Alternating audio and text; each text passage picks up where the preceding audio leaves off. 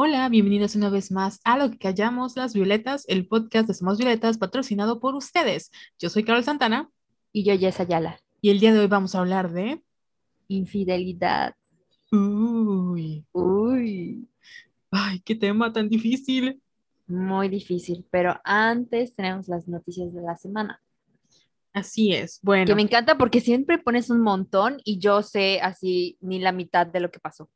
Es que ya sabes que mi profesión es el chisme porque estudié comunicación. Entonces, ¿quieres empezar? Bueno, sí. Creo que empezamos como de los, o sea, los más leves fuertes a los más leves, o sea, los más fuertes, pero porque hay como varias noticias X, ¿no? ¿Quieres empezar por esas o las dejamos como hasta el final? No, empiezo con las más leves y luego sí, Bueno, como vamos las, con ma- todo. Como que dentro de las más leves es que muchos corazones se rompieron porque Henry Cavill tiene novia y todo el internet está así como vuelto en llanto porque Henry Cavill ya no, es, no está disponible. En paz, ¿Sabes qué? A mí no me gusta. ¿Me perdonan? te perdono porque a mí me dejó de gustar. O sea, es, es que es muy extraño porque él, o sea, me, me tiene comentarios muy problemáticos una vez y no se me olvida porque yo estaba enamorada de él, pero luego como que se empezó a hacer muy X. No sé. Me gusta cómo se ve con The Witcher, con su pelo blanco, y digo, "Mm, ok, pero me gusta así Henry Cavill interpretando a, a Geralt de Rivia, o no sé cómo se llame, diciendo, fuck, y como que, "Uh", así. O sea, eso, ese, ese Henry Cavill me gusta, pero el Henry Cavill de Superman es como de, eh, X. Ajá, es que creo que solo lo he visto en Superman, entonces no sé. ¿No lo has visto no The Witcher? nada. No. Jessica. Bueno, no sé si está tan buena la serie, pero él se ve muy bien en ese papel, entonces Se ve muy bueno. Sí, por eso vale la pena. Pero bueno, anyway, o sea, la chica, todo el mundo ya sabes que siempre pasa esto, ¿no? Que cuando como que un favorito de internet o como que el novio blanco del mes tiene novia, em, muchas chicas y también hombres en este caso, como que Sí, también hombres, eso es lo que más me impacta. Sí, yo conozco muchos hombres que, que les atrae Henry Cavill y que dicen, yo saldría con Henry Cavill, dejaría que Henry Cavill me tome de la mano y vayamos a, a pasear así a una plaza. O sea, y eso como que me impacta mucho, ya sabes. Hombres hetero. es que es muy bello. O sea, no puedes negar que es, es muy... Sí está bonito, pero creo que es eso, como está bonito. O sea, no sé. No sé, ¿Sabías que- perdónenme. que este, ay, aparte de este güey, es que algo, había algo que no me caía, o sea, no es que no me cabiera bien, es que esa conexión que yo sentía me di cuenta que era porque este güey tiene puro Tauro y Acuario en su carta. Mm, O sea, es así, la persona más terca y fija del mundo. Ah, entonces debe ser un castroso. Eh, Es un nerd, pero sí debe ser muy terquito, sí. Eh, muy tradicional y muy de familia. Y pues, o sea, no tiene nada de malo. Este, pues como a mí me gusta sufrir, creo que por eso me gustaba, pero bueno. Pues bueno, les deseamos a nuestros amigos Henry y Natalie. Es Natalie. Sí, creo que sí. que sean muy felices. Aparte, ella, o sea, lo que quería venir con esta noticia es que como que muchas chicas y chicos estaban así de que, bueno, no vi en mi timeline, pero me tocó ver así como de, ay, maldita, no tiene nada, está fea, comprar con él. Y es de, güey, es millonaria. Entonces, Sí. como que siempre me molesta mucho que cuando en general un hombre, mm, pues atractivo tiene una novia, siempre nos enfocamos en que ella no lo merece a él, cuando, amigas, Ujú. es otro vato, o sea, X, de verdad, el sortudo es Es él. Ajá, and- ándale, no ella. Y pues el que sea un actor de Hollywood, el que esté muy guapo, o el que sea un idol, o sea, eso no le quita que siga siendo un hombre crecido en un sistema con privilegios, bla, bla, bla, bla. Entonces, no hay pena a ningún hombre, no vale la pena. No vale la pena. Ay, no sabía eso que estaban diciendo que está fea. Pues ¿Por qué son así? es que ni siquiera fue como, por ejemplo, ya ves que nuestra burbuja de redes está muy cerrada, o sea, no vemos como que mucha misoginia en general, pero sí me tocó ver comentarios nefastos y es de... mm, mm. Pero bueno, Pero bueno. ¿quiénes somos para juzgar, verdad? Ujú. La siguiente es que, ah, bueno, Bridgerton ya anunció su segunda y tercera temporada. El Duque no va a regresar, lamentablemente. No sé por qué, porque era. Ah, bueno, sí sé, porque eh, creo que va. No sé qué proyecto va a hacer. Y creo que le ofrecieron más dinero. Entonces, qué bueno, que él aproveche su fama. Y pues van a haber dos temporadas más, entonces vamos a ver más. Espero que también esto sea como el parteaguas para que Netflix decida hacer más contenidos parecidos. Y ya la última es que Taylor Swift sacó el 9 de abril Fearless Taylor's Version y pues hizo sus regrabaciones, ya la soltó. Ahorita hay muchas teorías de que la siguiente es 1989 o 1999. Sí, Así me explotó el cerebro cuando me enteré de eso. Y no manches, la verdad es que Fearless no era así como mi álbum favorito, pero porque en general creo que no era mi, o sea, cuando no, en el momento en la que lo empecé a escuchar no estaba así como conectada, aunque You Belong With Me me gusta mucho y les voy a explicar por qué más adelante. Pero como escucharlo ahorita y se nota la diferencia de la voz de Taylor más madura y como que a pesar de que es un álbum que pues estaba así como tristón porque Joe Jonas, típico Leo, este era fue muy cuestionable con Taylor. Siento que en esta versión se ve más madura, está como más alegre, como que me hizo apreciar mejor las canciones que pues sabía que a todo el mundo le gustaban, pero no conectaban mucho conmigo y no sé, me gustaron mucho más. Oye, ¿sabes que estuvo padrísimo lo de Sophie? ¿Qué Sophie? Sophie, la esposa de Joe. Ah, sí. Y yo, ¿cuál de todas, Sophie? Sí. O sea, que compartió la canción que supuestamente Taylor le escribió a Joe, ¿no? Sí, Mr. Perfectly Fine. Es que todo ese álbum es para, para Joe. Bueno, no, sé si todo, todo, pero sí. Porque no sé si sepan, pero pues, Taylor andaba con Joe y eran muy felices, supuestamente, ¿no? Entonces, un día Joe le habla y les dice así como de, ay, ya no quiero seguir con esto. Y en una llamada de 27 segundos, ¿no? Entonces, Taylor dice, ¿what? Y luego resulta que empezó a andar con Camila, no, sí, Camila, Camila Bello o Camila Bell. No es Camila Ay, sí me acuerdo, la que tiene unas cejas súper bonitas. Ándale, esa chica es muy bonita. Y ella en ese entonces creo que estaba como, ella estaba como en ascenso, porque no, no sé si había hecho una serie o estaba haciendo una película. Camila Bell o Camila Bello, no sé, no sé cómo se pronuncia su nombre. Y entonces, pues ya Taylor se entera y, odia a Joe Jonas. Y pues en ese entonces igual los Jonas Brothers estaban como en su máximo punto de ascenso. Y la verdad es que Joe siempre había sido muy de fastidio, pero bueno. Entonces le hace todas esas canciones. De hecho, creo que si no me equivoco, este... Hay, bueno, hay una, no recuerdo cuál es, que tiene un intro como de 27 segundos, que es sobre la, o sea, lo que duró la llamada, porque pues Taylor Swift, cuando cortaron, y toda esa época de Fearless, Taylor se la pasó tirándole popó a Joe, o sea, por todas partes. En su monólogo de Saturday Night Live, con Ellen DeGeneres, este, hizo, o sea, en todas partes siempre mencionaba como Joe Jonas, ¿no? Y ya más adelante, cuando Joe empezó a andar con Gigi Hadid, que es su amiguísima, pues ya como que hicieron las paces. Y sí, creo que regresó con Ellen y sí le preguntaron como algo, si se arrepentía de algo, y ella dijo públicamente que se arrepentía de haber o sea, mencionado y dragueado a Joe Jonas porque pues eran niños, ¿no? Aunque sí le dolió. Entonces, por eso está como padre que Sophie, que es esposa de Joe Jonas, haya compartido la canción que fue escrita para Joe, ¿no? Y Joe que pensó que esto ya no le iba a volver a revivir, pues está, acabó en medio. Eh, ¿Sabes qué? Me encanta porque eres como que una enciclopedia de Taylor. Porque ustedes no lo saben, pero esta semana me enteré de más cosas de la relación de Tom con Taylor porque no me acuerdo qué meme vi y le dije a Carol, Carol, ¿qué está pasando? ¿Por qué se están burlando otra vez? Ah, no, perdón, de Calvin Harris. Y ya así me llegó en menos de un minuto un audio de Carol explicándome la situación y yo, gracias, gracias. Pero si ustedes me preguntan qué significa la comunicación, no, no, no tengo idea, no me acuerdo qué aprendí.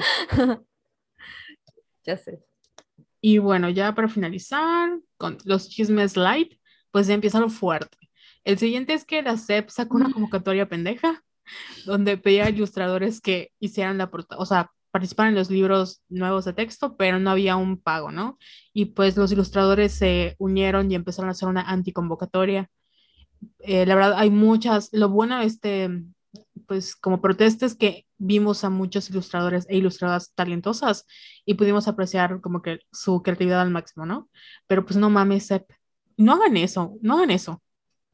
Sí, o sea, estamos hartos de que menosprecien el trabajo creativo o que crean que no vale nada. O sea, sí vale y vale muchísimo. Sí, y hay muchas empresas que lo hacen tipo en concursos. Y a veces cuando, o sea, yo entiendo que como estudiante o como, pues, quieres ser ilustrador o quieres tener un pie en la industria, estás dispuesto a hacer lo que sea, ¿no? Y a veces no está mal que aceptes entrar a esos concursos, pero hay que ser muy críticos con las empresas que lo hacen, porque no es lo mismo que una asociación civil haga un concurso y no sé, el premio sea pues una cena a que lo haga la Secretaría de Educación de México que tiene todo el presupuesto del Claro. mundo y no pueda ni siquiera pagarle bien a un ilustrador. Y sea como sea, el trabajo es trabajo. Y aunque tal vez no sientas que tienes el reconocimiento, la experiencia, lo que sea, es un trabajo que estás haciendo. Sí, así es. Pero lo me encantaron todas las propuestas que salieron. O sea, la manera en cómo le dieron la vuelta y salieron ilustraciones muy chingonas y muy divertidas y muy padres. Ese es el talento que hay en este país y no está bien pagado. No, y aparte no es solo hacer, o sea, en general, con artistas y con... Hoy estaba viendo un, un post muy padre que hablaban de cuando los artistas se les empezó a llamar generadores de contenido en vez de artistas, como que le dimos en la madre al, al arte. Guay, sí es cierto. Y yo sé que hay mucha gente que dice, no, pues es que los artistas son los que pintan, pero créanme que escribir un blog, redactar, curar contenido, hacer todo Wow. esto, sí es un trabajo intenso y nadie, nadie paga el trabajo previo a la creación. O sea, todos te cobran por ver un artículo y no ven el esfuerzo en investigación, lo que tú hayas aprendido, o sea, todo eso no se cobra y es tiempo, o sea, ni siquiera X tú si fuera esfuerzo, pero también es mucho tiempo que te lleva a hacer eso. Y no lo hacemos, no lo valoramos porque creemos que escribir tres palabras, o sea, pues cuánto más vas a cobrar, ya sabes, porque todos lo pueden hacer. Sí, justo ahora estoy como que en el proceso de curar contenido médico y no mames. O sea, es otro pedo, es otro nivel y sí es muy complejo. Y para redes sociales, imagínate, o sea, Sí, es que todo es, en México no, y las, o sea, las agencias, las industrias, no todas le dan el valor que merecen a sus empleados. Y por eso hay mucho como burnout de, de creativos, porque también, o sea, están como maquilando creatividad, ¿no? Te metes a una oficina, estás trabajando todo el día, no tienes vacaciones, es de 9 de la mañana a 10 de la noche, o sea, no tienes tiempo de nada. ay, sí, pero hay que hacer, siempre decimos Carol y yo que vamos a hacer un, un, un episodio sobre el trabajo, o sea, sobre cómo está el área creativa aquí en Mérida, pero sí le oímos un poquito, porque sería literal como que no destrozar, pero sí decir en todo lo que está fallando en la industria creativa en, en Mérida, Sí, es porque que, hay cada cosa que de verdad no, no, no, y también creo que lo vimos porque es como ponernos la soga al cuello. claro, Entonces sí, pero sí lo queremos hacer, espérenlo, próximamente, ahí sí. próximamente, en cinco años, eh, no es cierto. Bueno, ya vamos a entrar entonces a las noticias fuertes. Ay, sí. Eh, empezamos con el debate en el canal de Kika Nieto con Nat Campos y otras youtubers. Entre ellas, una chica que está estudiando medicina que se llama Cintia, solo eso sé de ella y no quiero saber más, pero es como jefa o, o cre- creadora o líder en una pues fundación pro vida. Entonces, ya tú sabes. Vi, fíjate que vi pedacitos y dije, no, no voy a contribuir a, a más vistas de este video. O sea, vi pedacitos en Twitter Ujú. y yo te decía que siento que es un tema que no, es que no sé si está bien o mal, pero que no se debe de, de debatir ya, ¿no? Sí, es que los derechos humanos no se debaten, Exacto. pero entiendo lo complejo porque le platicábamos nosotras de que no estamos diciendo que las adolescentes no, den- no deben tener opiniones ni ejercer su libertad de expresión y que sí es, o sea, es un tema importante para ellas porque lo están viviendo, ¿no? Y es parte del proceso del feminismo, cuestionar y debatir, o sea, no está mal. Lo que es mm, contraproducente es que cuando tienes un espacio muy grande como el que tienen estas chicas y no tienes, no sé si la experiencia o el, todo con el conocimiento, por muy buenas intenciones que tengas, acabas como mal informando sin querer. Sí. Y acabas dándole plataformas a gente que no necesita esas plataformas y no las merece. Porque el tema del aborto, ustedes ya saben que siempre le platicamos acá, ¿no? Es un tema que ya va más allá de si es algo bueno o malo, porque no tiene que haber una condición moral al respecto. Y cuando tú lo bajas a debatir si es algo bueno o algo malo, o sea, nunca vas a salir de ahí, porque hay gente que está de acuerdo y hay gente que no está de acuerdo. Y es un asunto de salud pública que tiene que ver con la sexualidad de las mujeres. O sea, no puedes debatir eso, porque si te pones a debatir, ¿con quién lo vas a debatir? Lo vas a debatir con personas que anteponen sus creencias religiosas a una verdad científica. Y ahí ya estamos perdiendo, porque entonces nunca vamos a poder pasar de esa conversación y siempre vamos a limitar eh, la salud sexual de las mujeres a lo que piensan ciertas instituciones cuando no debe de ser así. El error, creo yo, estuvo en eso, de que no, pues si haces un debate, llevas expertos y no lo debates, o sea, platicas sobre eh, no sé, las diferentes posturas, el, acompañamiento que existe, eh, porque es importante que, aunque sea legal, haya perspectiva de género, porque incluso siendo legal, no todas las personas que lo ejercen tienen perspectiva de género y pueden ser muy machistas, aunque sea legal, o por qué no es suficiente hacerlo legal, por qué se busca la despenalización. O sea, hay muchas cosas que pudiste haber platicado, pero no cuestionar si es algo positivo o negativo, porque no lo es, o sea, no eres quien para poner esa, ese peso moral en algo que no debe tener un peso moral. Sí, creo que estuvo como que muy limitado y como tú dices, tú no salieron como que de la misma conversación que según yo ya pasamos, ya debemos de brincar esos temas, si es bueno o si es malo, porque ya no está discusión. Y creo que sí les hizo falta como que un moderador o, o sí, o sea, gente más experta aunque tengan, aunque hayan tenido buenas intenciones. ¿Y en, qué eh, canal se publicó, sabes? ¿En, de quién? En el de Kika Nieto, que no sé quién ah, es. ok. No, ni yo. No, o sea, realmente no, no sé quién es. Es que no son de nuestra generación. Y es algo que ya hemos platicado con otros youtubers. O sea, realmente son líderes de opinión sin querer y tienen una plataforma gigante y a veces no se dan cuenta del poder que tienen con esa plataforma. Sí. Entonces sí es como de... Mm, es muy peligroso. Sí. Sobre todo lo que decía esta chica, la, la provida. O sea, sí se me hizo como que dije, ay, no. Ay, no. Sí, y además va a ser estudiar medicina. O sea, sí es una, fue como un choque. Ay, no puedo. Ajá, de realidad, porque es como de, hay muchas personas antiderechos, porque esa es la palabra, más que provida, no, son antiderechos, que estudian medicina o derecho, ¿no? Entonces, Mm, qué peligroso es cuando la persona en la que debes confiar no es una persona confiable. That's right. Sí, y, o sea, no, y lo, lo feo de esto es que al final, sin querer, también expones porque yo sé que están chavitas, yo sé que el día de mañana espero que su, su mundo se amplíe, su visión, perspectiva se amplíe más. No, no se trata de si estás de acuerdo, o sea, tú puedes ser feminista y decir yo jamás voy a abortar, o sea, sé que no sé, no lo podría hacer porque no lo sé, pero no estoy, pero sé que hay otras personas que no quieren tener hijos y, algún día necesitan un aborto, pues lo van a poder hacer y no tengo por qué intervenir. Y está bien, no tienes que, si no quieres abortar, no abortes, o sea, no, no pasa nada.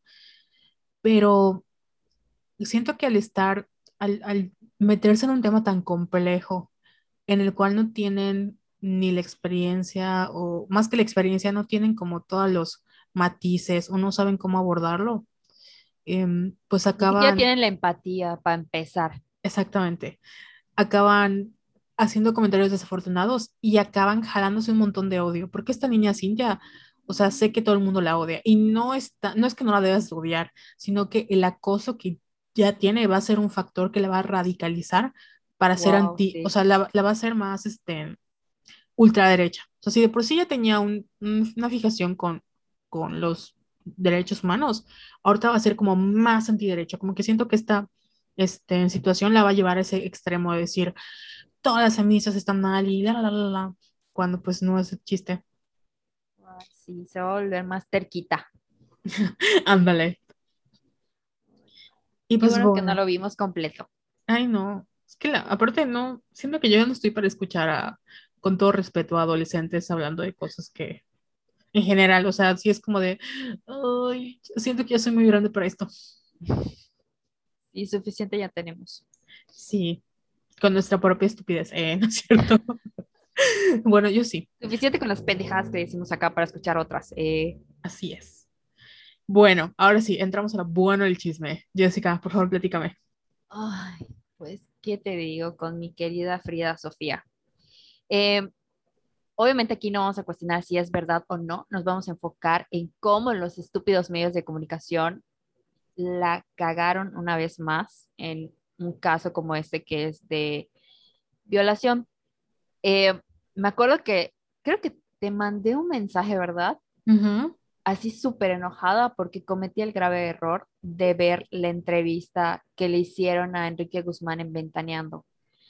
Si ustedes la ven, es una cosa horrible. O sea, para empezar, Patti Chapoy con la cara de preocupación y de dolida viendo Enrique Guzmán declarar que no, que no tocó a su nieta y el güey llorando y todos así de, o sea, no puedo. O sea, mm, no sé, me enojó muchísimo. Y también me dio risa porque creo que días después entrevistaron a Gerardo Gómez Borbolla, que Frida lo menciona en la entrevista que tuvo con Gustavo Adolfo Infante este güey es expareja de Alejandra Guzmán y ella mencionó que es como que de los novios con los que mejor eh, se llevó. Y estuvo muy cagado porque en Ventaneando estaban así sobres, ¿no? Culpando a Frida Sofía, que está loca, que tiene un problema eh, eh, psiquiátrico, etcétera. O sea, defendiendo a Enrique Guzmán, obviamente. Y cuando sale este Gerardo Gómez Borboya, dice, es que yo sí le creo a Frida porque siempre ha sido una niña muy honesta y muy centrada, no sé qué. Pero, güey, o sea, tú ves el video y te mueres de risa porque en el momento en el que él dice que sí le cree a Frida, se, o sea, todos se quedan en silencio. O sea, Patti, Daniel y Pedrito. Por cierto, Pedrito, ya no soy Team Pedrito, ¿eh? O sea, como que ya van varias veces que dice cosas que me quedo así como que, mm, eras mi tío favorito y ahora ya no. ¿Te has dado cuenta? Sí. O sea, porque es el como que el típico señor conservador, así, súper cerrado, ser empático, o sea, ya no, no, no me cae bien. Y esto de, bueno, el caso es que se dedicaron a destrozar a la pobre Frida. Y yo me di a la tarea para este podcast. no es cierto, es que un día, ¿te acuerdas que me dio así súper insomnio? A mí también. Dije, voy a ver, ay, sí, fue el día que estábamos hablando hasta las 5 de la mañana del caso. Y es toda la razón. Y yo vi todo el video, toda la entrevista que le dio Frida Sofía a Gustavo del Infante, la pueden ver en el canal de YouTube de Imagen TV. Y tú la escuchas hablar y no mames, no hay manera de que esta niña esté mintiendo. No hay manera. O sea, yo así llorando mientras ella lo contaba.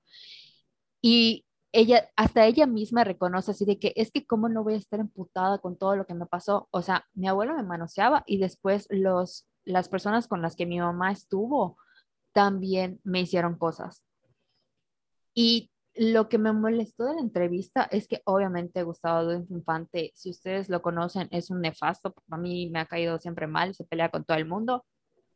Eh, es igual o peor que Pati Chapoy y le hacía unas preguntas así como que muy, obviamente no tiene perspectiva de género, entonces no era la persona eh, ideal para hacer esa entrevista, pero creo que ni él mismo se, esperaba que Frida eh, mencionara esto, ¿no? O sea, que, que lo contara. Y le hizo unas preguntas así de, eh, Frida, me estás diciendo que es un hombre muy asqueroso y que te hizo cosas feas. ¿Qué te hizo? Y Frida se queda callada y le, y le, y, o sea, nota que se queda callada y él así muy insistente, así de, tú me dijiste que yo te pregunté todo y, no y que no corta un pinche segundo. Es tu verdad, dime qué te hizo, o sea, ¿qué te hizo? Y Frida es cuando se pone a llorar y le dice, me manoseó.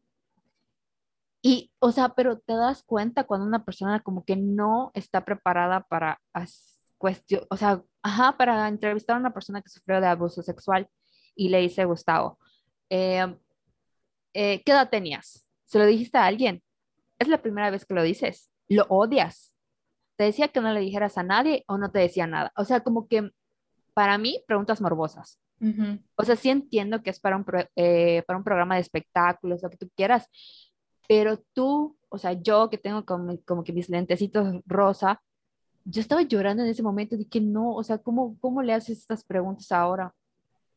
Entonces, sí, o sea, si quieren ver como que ese, ese pedazo en específico, creo que empieza en el minuto treinta Entonces, sí es muy fuerte porque ves, o sea, literal su lenguaje corporal, cómo ella reacciona, cómo dice, no es que no puedo creer que me haya pasado esto.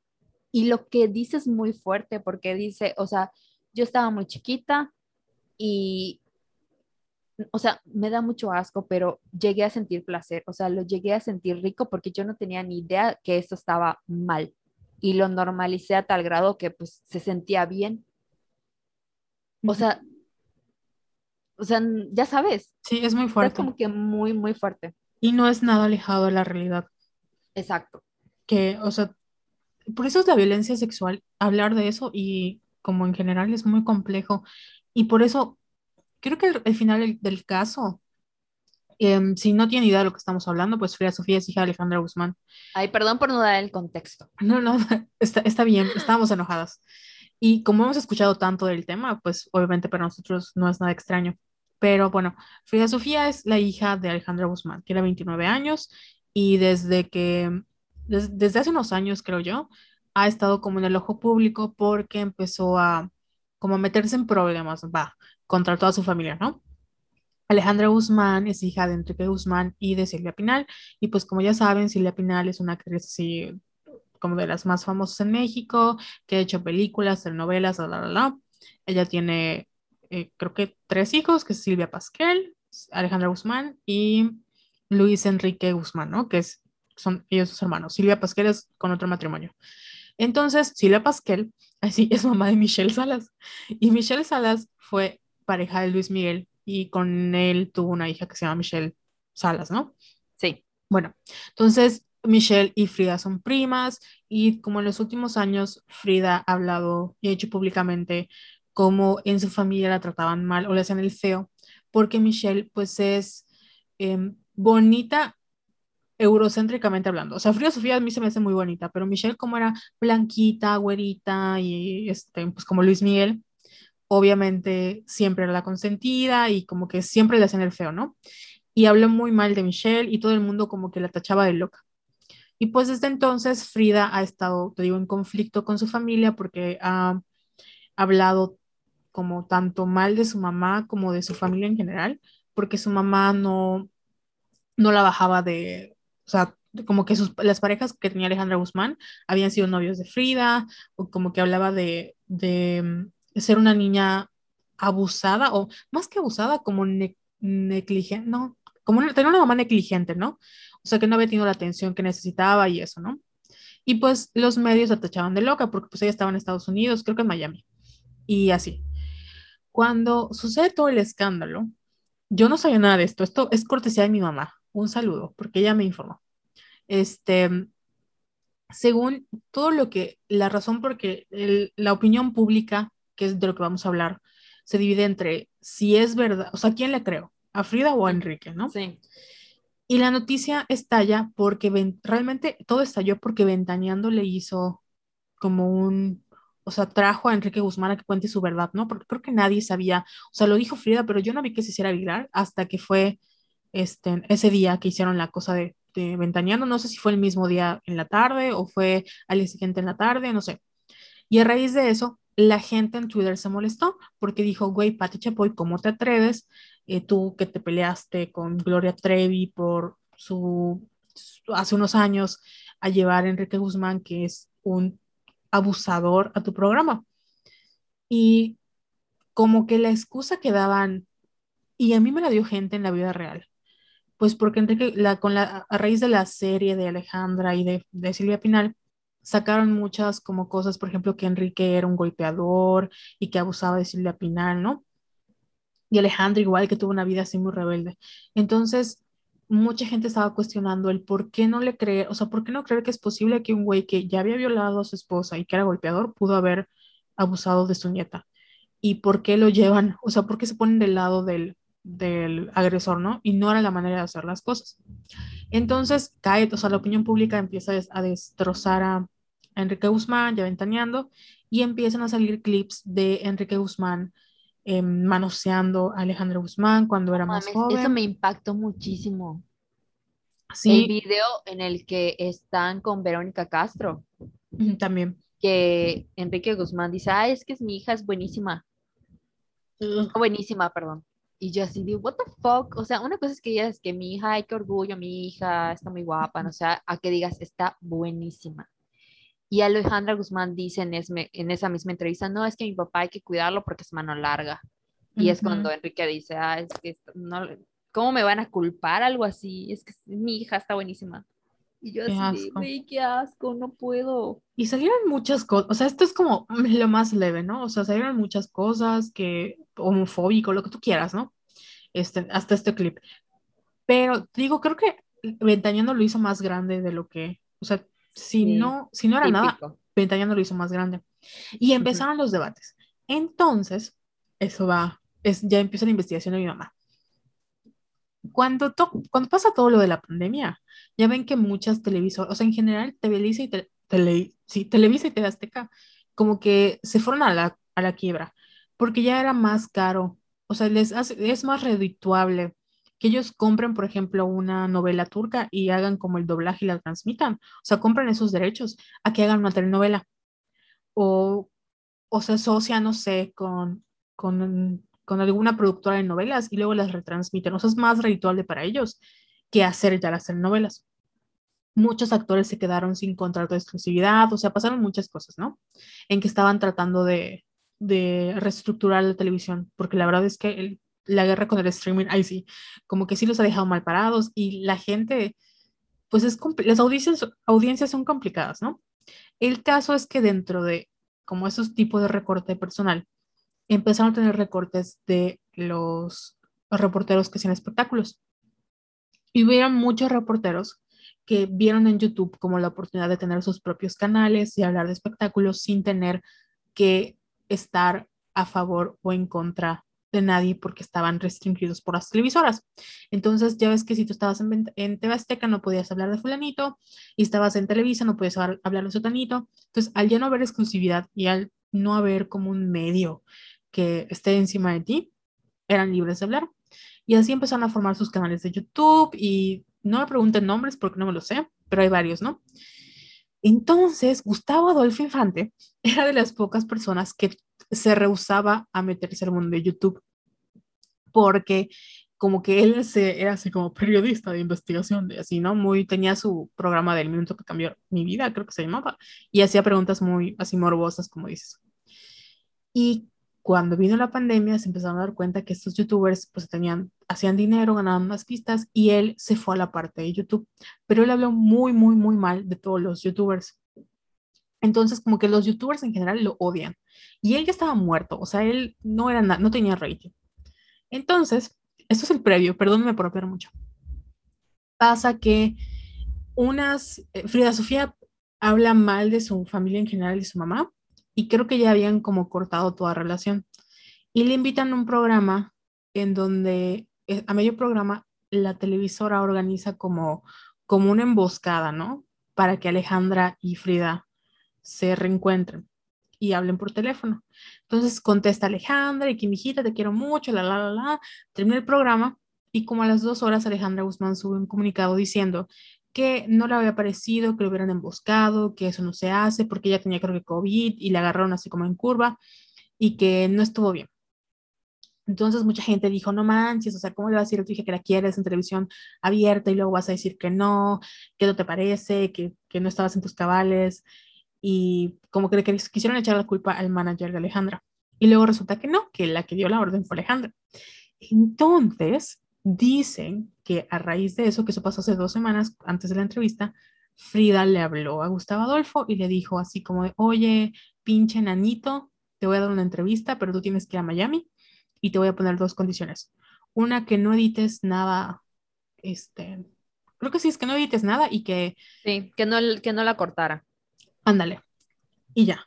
Y es cuando ella llega y hacen la entrevista y pues pasa esto, ¿no? Entonces, les mencionaba a los de los youtubers porque mucha gente que de lo cual mi mamá habla del tema, o sea, no dudan para nada que Enrique haya abusado de Frida, o sea, eso no está discusión, no está discusión porque conocen la clase de persona que es Enrique Guzmán.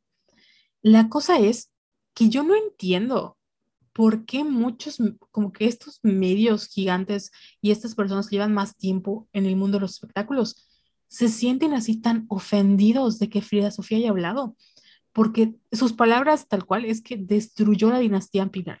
O sea, están ofendidísimos porque se atreve a meterse con la dinastía Pinal. Y yo no, yo no entiendo. O sea, güey, ¿cuál dinastía? No, o sea, ya cuál. No entiendo, de verdad, es que están así obsesionados. Entonces, han habido muchísimos programas con debates y uno de ellos eh, lo conduce, se llama, bueno, no sé, no sé cuál es el nombre de la, como la dueña del programa va, se llama Lupita, pero una de sus invitadas es Claudia Icaza, que es la que escribió la novela biográfica de Luis Miguel con la que se basa Luis Miguel la serie, que luego la demandaron, pero es otro asunto, ¿no?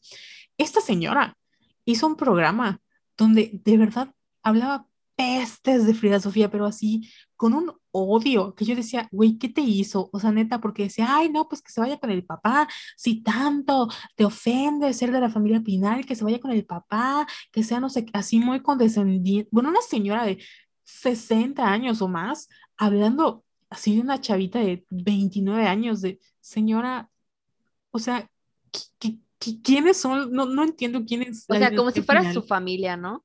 O sea, como si perteneciera a los Pinal. Ajá, pero así una cosa terrible.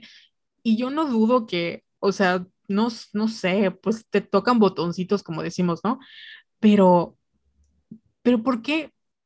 E, el objetivo de todo, de toda la práctica era como llegar al punto de por qué para la, para televisión y para los medios sigue siendo más importante la historia del agresor que la historia que contó la víctima.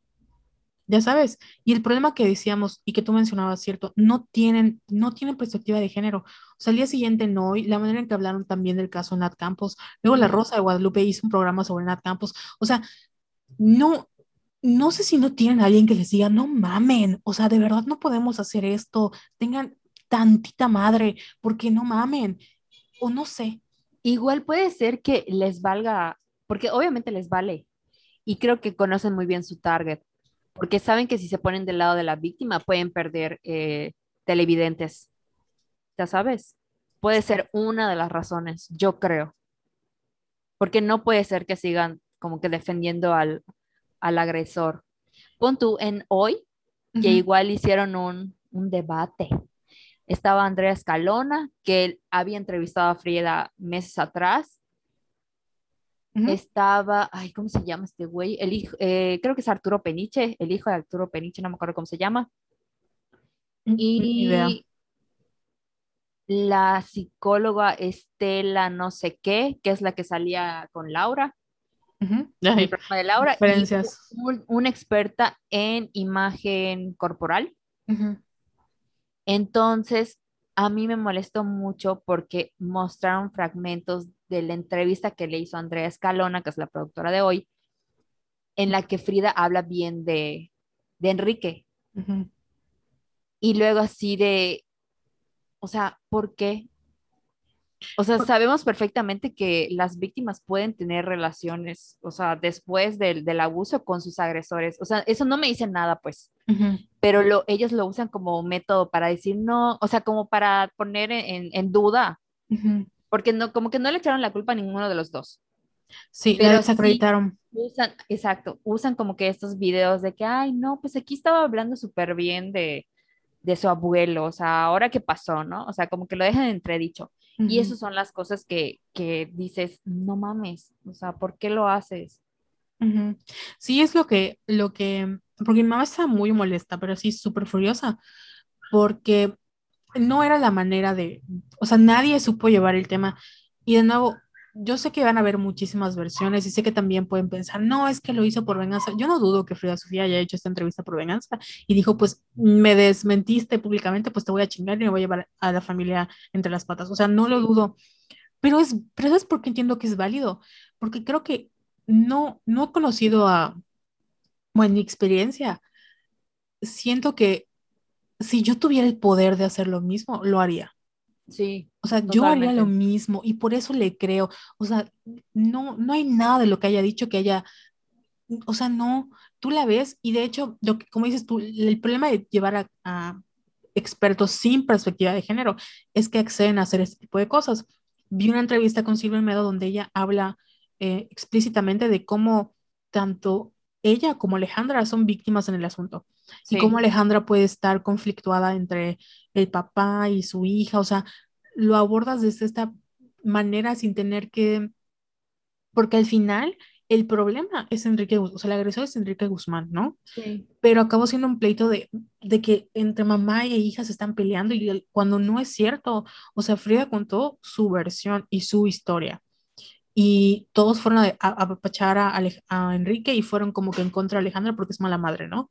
Y es muy diferente cuando tú, como en el caso de Frida, hablas de lo que te pasó por tu mamá, todo por, no sé, porque fue una mamá irresponsable o negligente, lo que tú quieras, pero tú estás hablando de tu, de tu experiencia, a cuando le echamos la culpa a, de ella por, todo lo- por todas las agresiones que pasó su hija, cuando sabemos que el agresor es el abuelo. Sí. Ay, pero ¿sabes qué? Alejandra sí la cagó. Ay, sí, ay, la verdad, no. Porque salió en un video diciendo que metía las, las manos al fuego por su papá y yo así de no, y por eso empezaron como que a atacarla de que no, ¿cómo te atreves a no creerle a tu hija? Y Ujú. bueno, se hizo más grande todo. O sea, creo que podía haber salido a decir de que, oigan, no se metan, es, nuestros pro- es nuestro problema, sin decir que metía las manos al fuego por su papá, porque eso ya es como desacreditar totalmente a Frida. Y la táctica que usaban, que era así de que es que está loca, y está loca, y es de, mm, señora, o sea, bueno, yo un momento en el que dije, claro como que no está, claro que está loca su hija, no ve lo que le tuvo que pasar contigo, o sea, ¿quién no va a estar loca en, en eso? Pero, y ella creo que Frida Sofía ya había hablado explícitamente del trastorno porque sufre borderline o sí, el, el trastorno eh, límite de la personalidad, ¿no? sí, Entonces, que es lo que tenía Rebeca en Crazy Ex-Girlfriend. Y pues ella hablaba de su, o sea, todas las personas que hemos tenido problemas con nuestra salud mental sabemos que es muy frustrante cuando la gente te tacha de loca, porque tú sabes que hay algo mal contigo, tú lo sabes, pero es algo que no puedes controlar. Y eso no, no te, no te quita mérito en contar tu historia, porque es muy fácil para las más personas decir, ay, es que está loca, no le hagas caso. Y por eso decides ya no hablar, porque entonces ya no van a ver a Frida Sofía, la chica que está contando su historia, sino a una loca que nada más quiere desacreditar a su mamá. y además no quiere decir que estés mintiendo. Exactamente, pero todo fue un show, o sea, se volvió un, un show de vamos a desacreditar a Frida, ¿no? Y luego volteé a ver a Frida y muchas de las críticas que recibió y como de odio era porque ella llegó, tiene una personalidad muy fuerte, ¿no? Como que muy Sí. segura. Y hasta analizamos su carta astral. Tiene Mercurio en Aries. Por eso también le creo, porque así Sí, y directa. además, como que yo la sigo desde hace tiempo, porque tiene, o sea, lanzó como que algunas canciones que me gustaban y le empecé a seguir y todo. Y he estado pendiente como que en los escándalos en los que ha estado envuelta. Y de verdad es una mujer así como que sin filtros y siempre te va a decir así como que la neta. Y yo sí les recomiendo que vean como que la entrevista, porque de verdad es muy sincera. Y hasta ella dice así como que, güey, o sea, yo ahorita no estoy parada en un millón de dólares porque ya lo tuve. O sea, ya tuve todos los privilegios que se puedan imaginar y el yate y las joyas y los viajes. ¿Y eso qué? O sea, me vale ahorita. O sea, como que dan a entender, no lo estoy haciendo por dinero. Y también reconoce que está muy enojada, porque sí hay una parte en la que se pone a llorar y dice, es que cómo no voy a estar emputada. Y dices, pues claro, o sea, ya que escuchas todo lo que pasó Sí. entiendes por qué está enojada. Y también, ¿te acuerdas? Ay, no me acuerdo cómo lo dijo exactamente Silvia Olmedo, que es esta psicóloga, pero ¿te acuerdas que decía algo sobre a las víctimas? Las víctimas no pueden empezar a sanar hasta que les validen como que su enojo. ¿Te acuerdas? Sí. Era, era eso básicamente que mientras más le nieguen la- lo que le pasó, más va, va a tardar en empezar ese proceso de sanación, Sí, porque es como que es, es que nadie les cree. O sea, y es muy diferente a que yo te dijera, ok, o sea, te creo, en- aunque en mi mente no lo, no sé, no lo, no lo crea de verdad, pero digo, bueno, te creo. O y le dé como esa paz de que si no está loca, a que yo diga, es que está loca una y otra y otra, y otra vez. Es muy complejo. Sí. Pero sí, la Pues, o sea, ¿cómo ah? O sea, se puso como que sobre la mesa también otra vez el debate del abuso sexual infantil en México, Ujú. que las cifras son muy fuertes. Y sobre eso hicimos un episodio, pero no me acuerdo cómo se llama. Educación sexual con Karina, con la psicóloga Karina Correa. Le Sí. pusimos educación sexual porque la neta estaba muy horrible que se llama abuso sexual infantil. Sí. pero básicamente eh, todo el episodio es sobre eso.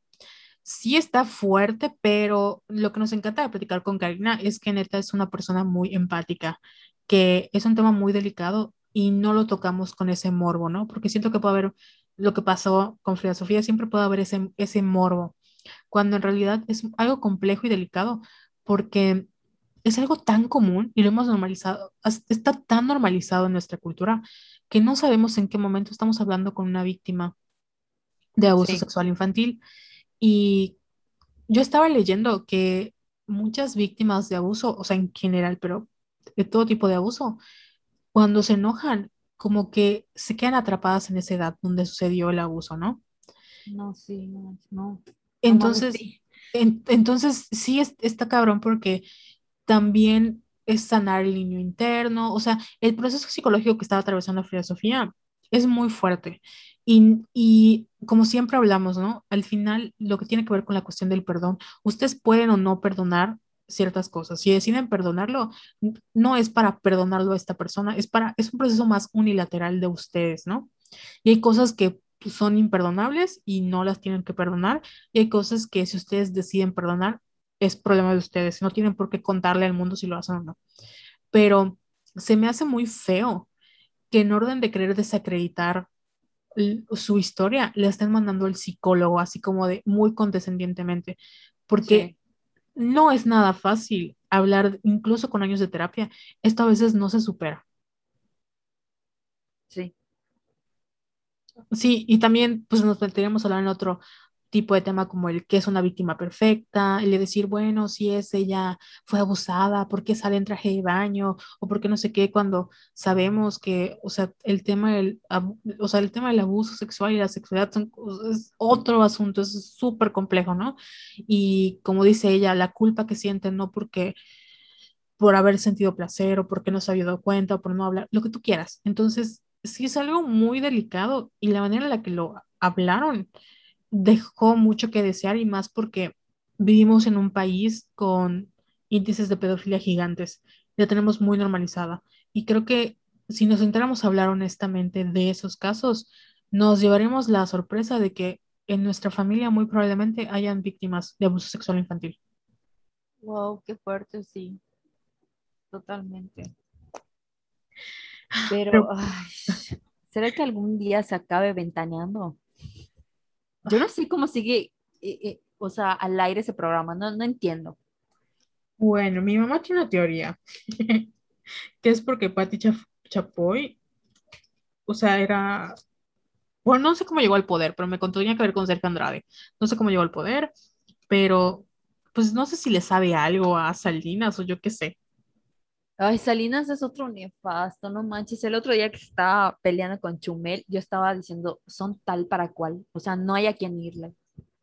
Sí, ay, por- esa vez nunca lo platicamos, pero a mí me molestó muchísimo que sus insultos eran como de, niñita, vete por ahí, niñita, y es de, güey, ¿qué tiene de malo ser mujer? O sea, ¿es un insulto para ti ser mujer?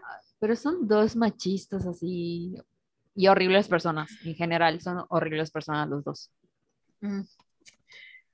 Hombres al fin, vatos mecos. Así es. Pues Pero- bueno, Frida, si nos escuchas, te mandamos un abrazo. Sí, un abrazo. Somos Team Frida Sofía. Claro que sí.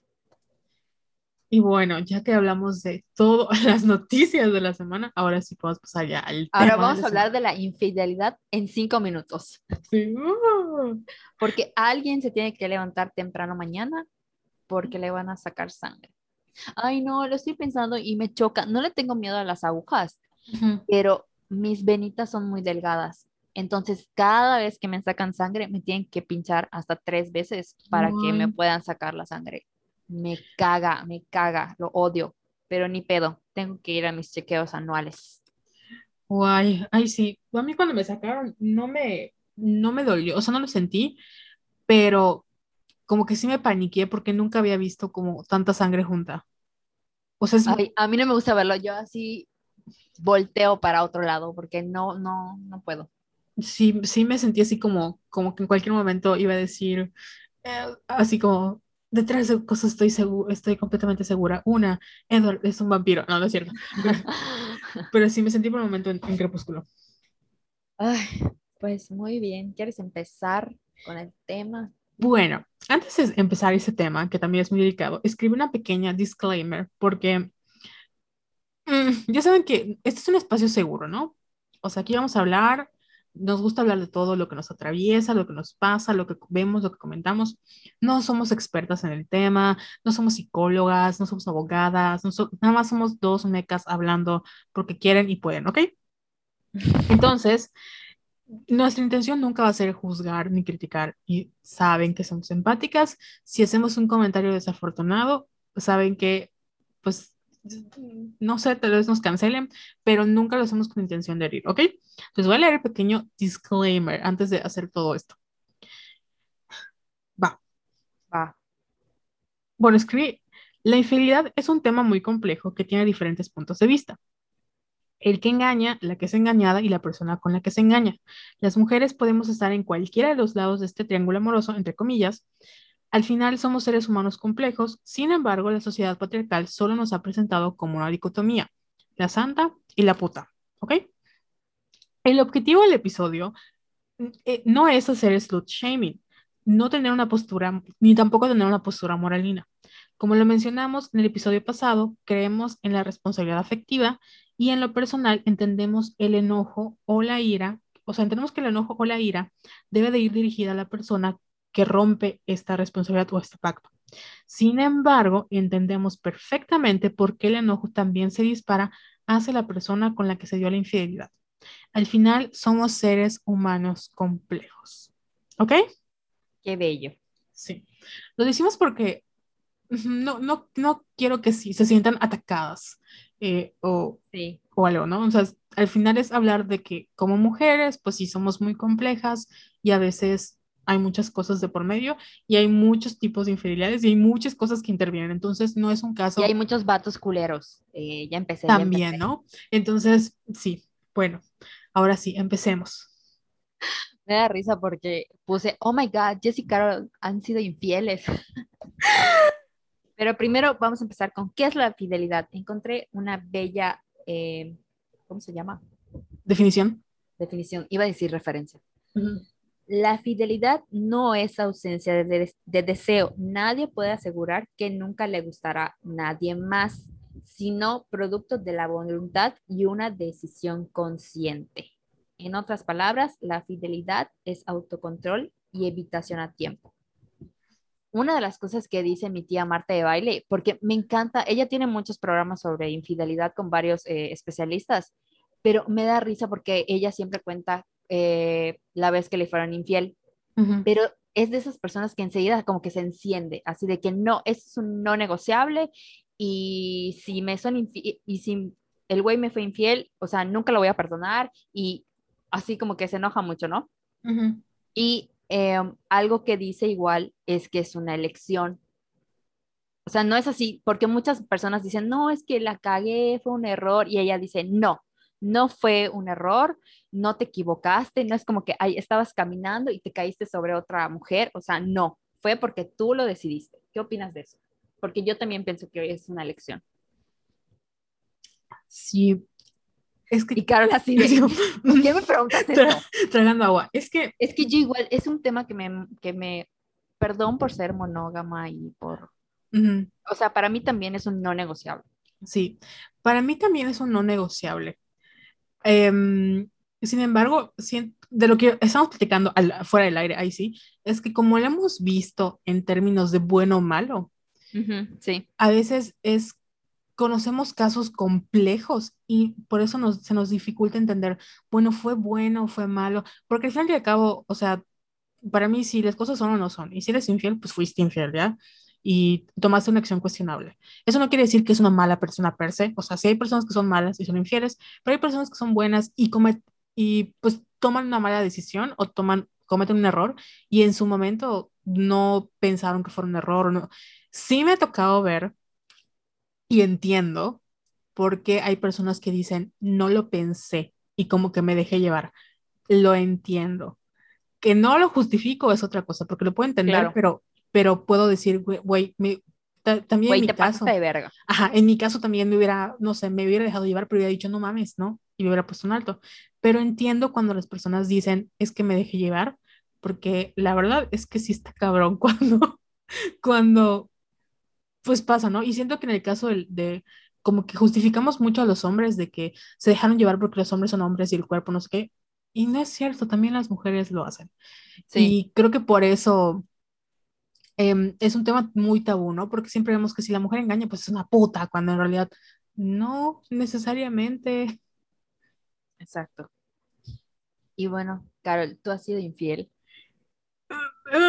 No, porque nunca he tenido novio. Nunca he sido infiel, pero les voy a contar que yo creo que he sido Agustina. Oh my God. Creo que he sido la socia. Eso sí. Sí, pero, pero sé que suena horrible, pero, pero ay, me quiero justificar, no, es cierto. Creo que muchas veces hemos normalizado y por eso les mencionaba lo de You Belong With Me. Cuando yo escucho esa canción, sí lo ubicas, ¿verdad? Claro. Entonces, bueno, Taylor Swift así como que tú estás con tu novia y tu novia es muy bonita, pero yo podría ser mejor.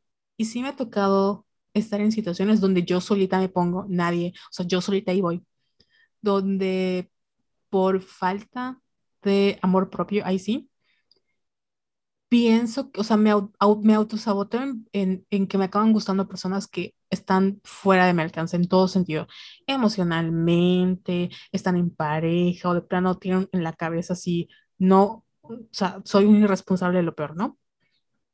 Y siento que en el caso de ser Agustina, a veces es más fácil que acabes en ese tipo de situaciones porque tener una relación real es muy, es ponerte más vulnerable, ¿no? Entonces te autosaboteas y te destinas a estar en el fracaso para que cuando el fracaso suceda digas, bueno, ya lo voy a venir y por esto, ese, y claro que nunca iba a ser feliz porque no soy bonita, porque yo, nunca, yo no merezco nada, o sea, como que tú solito te pones en ese lugar. Y siento que está tan normalizado como la idea de luchar por el amor romántico, de que si tú amas a alguien y los dos se aman y así, que a veces no te pones a pensar que más que amor, estás en un lugar en donde hay una persona que es egoísta y que le está faltando el respeto a su pareja y que en primer lugar no tendría por qué darte como esa ventanita, ¿no?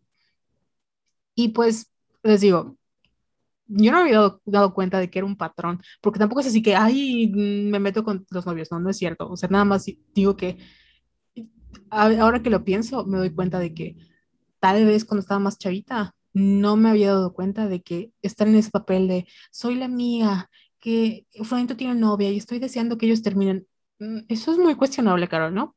Y por eso les digo que creo que yo he sido Agustina y por eso me identifico mucho con August de Taylor Swift porque yo he estado allí pero también se siente muy de la verga cuando te das cuenta. Y no lo recomiendo, no lo haga, compa. ¿Y tú, Jess? Oh my God. Pues yo estaba recordando, porque según yo, nunca me han sido infiel. O sea, que yo me haya enterado. Qué triste. Pero sí hice una pendejada alguna vez con un novio, porque volví a ver al Pisces del que siempre he hablado en todos los episodios. Pinches hombres Pisces. Ese, ese hombre Pisces, que de verdad, o sea, pero era una cosa, creo que ah, ahora que lo analizo, creo que ni siquiera era amor, era así como que una obsesión, porque ahorita que mencionas esto de luchar por el amor romántico y todo eso, yo así me sentía, porque decía, no es que él es the one, ya sabes. Es él con el que me quiero casar y tener hijos y yo sé que él me ama, pero no podemos estar juntos. O sea, estupideces, pensaba así como que siempre lo justificaba, cuando él obviamente no quería nada serio conmigo. Entonces era una relación de ir y venir. Entonces yo me acuerdo que tenía novio, vuelvo a ver a este güey Y cada vez que lo veía, era así como que todo desaparecía y solo era él. Y me acuerdo que ese día que, que lo vi, nos estábamos besuqueando. Entonces, tiempo, o sea, horas después dije, ¿qué hice? O sea, ahorita no lo voy a volver a ver hasta dentro de quién sabe cuándo. Sé que no está disponible, sé que no quiere una relación conmigo. O sea, estoy con una persona que sí me quiere, o sea, mi novio en ese entonces, que es muy lindo, es buena persona, etcétera, etcétera. Y yo estoy haciendo mis pendejadas. O sea, ¿qué sucede contigo, Jessica? Jessica de 18 años.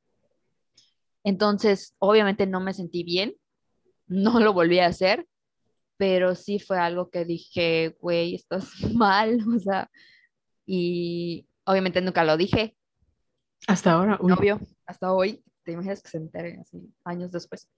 Pero sí, o sea, estaba muy, muy loquita por ese Piscis, o sea, no, no, no, no, no, no. Tampoco lo recomiendo, ¿eh? Tampoco lo recomiendo. Creo que Sofía, si nos escucha, ella me lo advirtió y yo la ignoré. Lo peor que puedes hacer es salir con un Piscis, con un hombre Piscis. Son los peores. No me pregunten qué tienen, pero son los peores. O sea, de verdad, no he conocido una persona más egoísta, manipuladora. Y aún así, que se me dice, hola, yo diría, claro, todo lo que tú quieras. O sea, ¿cómo estás? Aquí tienes a tu pendeja. Entonces, Ay, sí, así era, así era yo. no sé qué tienen. No, no Ay, sé. no No, no, sé, no hasta la fecha de hoy no les puedo decir porque no lo sé, pero así son. Y como dices tú, creo que cuando las cosas vuelven, al final es muy complicado por los sentimientos que hay, o sea, en, en- alrededor de, ¿no? Porque no es lo mismo que tú hayas visto a una persona, no sé, ese mismo día y hayas dicho, sí, la voy a besar, a cuando es una persona que tienes una relación, o sea, es un, hay un vínculo, hay lo que sea, y, y sientes que tienes como ese permiso, entre comillas, o tienes ese, ajá, esa disculpa porque al final lo hiciste con alguien que, o sea, no es solo una persona X, sino es el Piscis, ya sabes. Y el Piscis y tú tienen una historia. Entonces, como que se justifica porque nadie más siente lo que tú y el Piscis sienten por el, uno por el otro, ¿no? Y son estas mil ocho mil ideas que nos, o sea, tratamos de justificarnos para no darnos cuenta de lo que realmente sucede. Y algo que estaba leyendo sobre la infidelidad es que muchas personas que, bueno, desde el otro punto de vista, ya hablamos de la que engaña, de la que, la, la socia o la Agustina, y ahora la persona que es engañada, que es Betty en este caso, ¿no? Entonces, muchas de estas personas que al final sus parejas les engañan, viven con, como que se obsesionan también y sienten pues obviamente esta traición y esta culpa, porque empiezan a obsesionarse con la persona con la que sucedió, o por qué engañó, o qué hice, que no sé qué, cuando en realidad amigas, esto no tiene que ver con ustedes. O sea, realmente sobre la persona que pues decidió engañar o, o- o engañó, ¿no? Porque ni siquiera porque haya, o sea, aunque tengan problemas de pareja o todo esté bien, el asunto con la infidelidad se, se da porque la persona que rompe ese acuerdo tiene algo, o sea, está atravesando por problemas, o tiene asuntos internos, lo que tú quieras, ¿no? Pero no tiene que ver contigo. Y ahí es cuando empieza como la otra parte de lo que platicábamos de la infidelidad, porque es muy diferente cuando platicamos no de estos temas a cuando hablamos de que esta es una relación violenta con un güey que te engaña, que además te hace gaslighting, que además se mete así con bla, bla, bla, bla, y, y hay como muchas capas dentro de esa relación, a cuando hay otros casos en donde pues tú sin querer acabas siendo el infiel a tu pareja y dices, yo nunca hubiera hecho eso, ¿no? pero pues no estás, esta es una relación muy tranquila, muy feliz, y acabas engañando a tu pareja y dices, güey, ¿en qué momento? ¿Por qué lo hice? La, y, es porque no tiene que ver con tu pareja, o sea, tu pareja es increíble, pero hay algo que en ti te está faltando, sientes que le falta emoción, aventura, o no sé, hay muchos factores. Entonces, por eso es muy complejo. Oh my God, mi pareja era increíble y yo la cagué. O sea, porque sí, sí tienes "Mm, razón, Cuestionable, pero bueno. sí tienes razón en que no tiene nada que ver. O sea, si estos- ustedes están pasando o ya pasaron por, por eh, una infidelidad, de verdad confirmo que no tiene nada que ver con ustedes, porque estoy hablando desde la, de- desde la parte que engañó. O sea, mi novio era así, una buena persona, un buen hombre, y yo lo hice porque yo quería, o sea, porque yo enloquecí en esos momentos que vi al otro güey. y no me puse a pensar, ay, qué bonito mi novio, ay, me trata tan bien, ay, es una buena persona. O sea, no, se me olvidó por completo. Y de verdad, si él llegara a enterarse, o, o sea, si se enteraba en ese momento, obviamente se le iba a romper el corazón y se iba a preguntar qué hizo mal, pero la realidad es que no hizo nada mal. Entonces sí es verdad que tiene más que ver con la persona que decidió romper el pacto. Sí, y pues también si cometes como una infidelidad, como te decía, o sea, no es que seas una mala persona, eres una buena persona que cometió un error. Solo una estúpida persona. Eh, estoy hablando de mí. O sea, cometiste un error, va, no, no, pero no eres una mala persona, ya sabes. Y, y, lo, y ya no lo volví a hacer después de eso. Y por eso, es muy complejo, porque igual para mí es un no negociable.